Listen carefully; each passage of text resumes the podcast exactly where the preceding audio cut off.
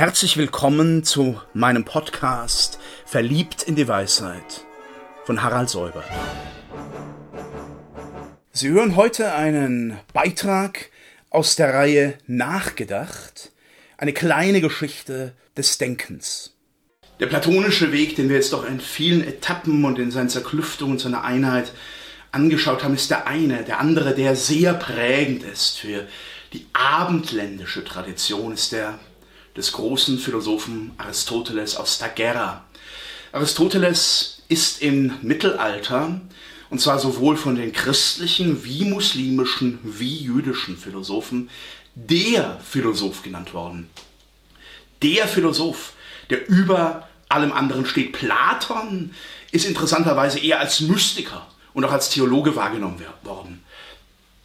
Aristoteles ist bis heute, vielleicht wie sonst nur Kant, prägend für den philosophischen Diskurs.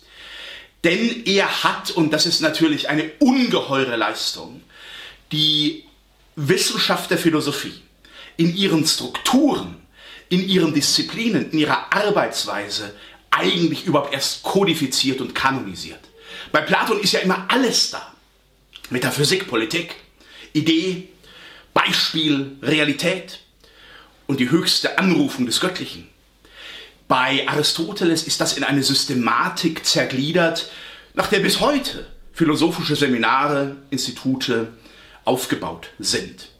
Man hat das teilweise gegenüber Platon auch etwas abschätzig beurteilt.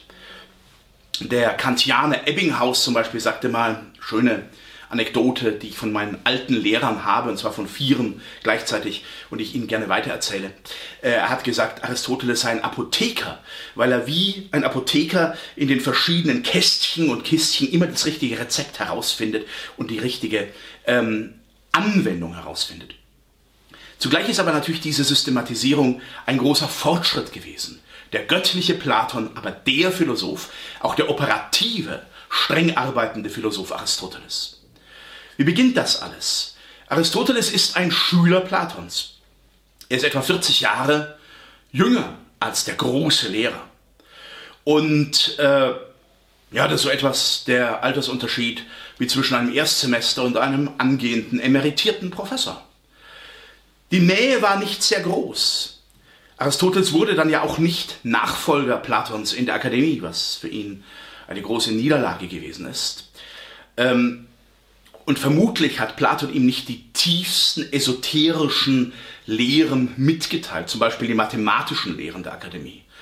Dazu äußert sich Aristoteles schon ziemlich, ja, wenn man burschikos ist, würde man sagen, nicht wissend. Da hatte er nicht die Kenntnis mehr, die vielleicht ein innerer Vertrauter Platons gehabt haben mag. Dennoch nimmt er sehr viele dieser Intentionen auf, auch die Ideenintention, und er führt sie hinein in diese operative Philosophie. Na, Sie kennen alle oder können sich leicht anschauen das Bild die Philosophenschule von Raphael in der Sixtinischen Kapelle, äh, wo man die beiden nebeneinander sieht, als Zentralgestirne, Platon mit dem Fingerzeichen nach oben zum Himmel, zum Ideenhimmel und Aristoteles beruhigend, gründend hinunter zur Erde, zu den Phänomenen. Das ist natürlich auch eine Stilisierung, aber falsch ist es nicht. Aristoteles ging es sehr stark um die konkreten Dinge, um die konkreten Phänomene.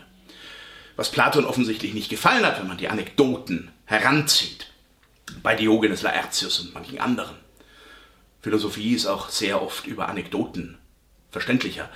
Äh, Aristoteles fand es nicht gut, dass Pla äh, Platon fand es nicht gut, dass sein Schüler Aristoteles so viel botanisiert hat, dass er die Wolken studiert hat, die verschiedenen Pflanzenarten, Tierarten. Ja, er hat eine Botanik begründet, er hat eine Zoologie begründet und dass er Bücher gesammelt hat, dass er nicht sich auf das Selbstdenken allein verlassen hat, sondern die Literatur herangezogen hat, ähm, die es zu den Dingen gab. Da ist schon ein sehr wesentlicher Unterschied deutlich. Aristoteles, wenn Sie seine Schriften anschauen, kartografiert eigentlich immer das Wissen, das vor ihm war. Große Belesenheit, Bildung der gesamten antiken Kultur, die Dichter kommen vor, bis zurück zu Homer. Die Vorsokratiker kommen vor. Man nennt das dann Doxographie, die Mitteilung dessen, was andere gedacht haben. Und aus der Doxographie entwickelt er dann, dass die anderen nicht gesehen haben, wo die Probleme liegen. Und er kommt dann in ein systematisches Denken hinein, wie man das weiterführen kann, wo auch die Aporien oder die Fehler der vorgehenden Philosophen korrigierbar sind. So arbeitet man als akademischer Philosoph eigentlich bis heute. Und ähm, dieser, dieser Kenntnisreichtum, dieser enzyklopädische Reichtum geht dann auch in das über, was Aristoteles alles begründet hat. Ähm, ich kann das nicht alles schildern, aber wir haben von ihm zum Beispiel eine Zoologie, wir haben eine Himmelskunde, sehr lesenswert, hat die mittelalterlichen Weltbilder bis in die frühe Neuzeit hinein sehr bestimmt. Was aber eigentlich nun geblieben ist, ganz klar geblieben ist, ist die Gliederung und Strukturierung der Philosophie. Da muss man sagen, er ist auch der Erste, der eine Logik, eine Schlusslehre, eine Kategorienlehre gewissermaßen als Propedeutikum der Philosophie entwickelt. Wie muss man denn arbeiten? Wie schließt man korrekt? Was sind wahrscheinliche Schlüsse und was sind wirklich valide, wahrheitsfähige Schlüsse? Das ist bis in die formale Logik hinein bis heute eine der ganz wichtigen Vorklärungen des logischen Denkens, was Aristoteles hier geleistet hat in seiner Kategorienschrift und dann auch in seiner Rhetorik. Ähm, auch diese Unterscheidung des Wahren, wirklich des beweisbar Wahren mit dem Wahrscheinlichen. Ähm, Frege hat gesagt, seit Aristoteles hat die Logik keinen großen Schritt nach vorne gemacht. Und Frege meinte dann natürlich, mit ihm macht sie diesen großen Schritt nach vorne. Stimmt auch in gewisser Weise. Ähm, dennoch sieht man da diese unglaubliche Wirkung allein in der Logik, in der Propedeutik der Philosophie.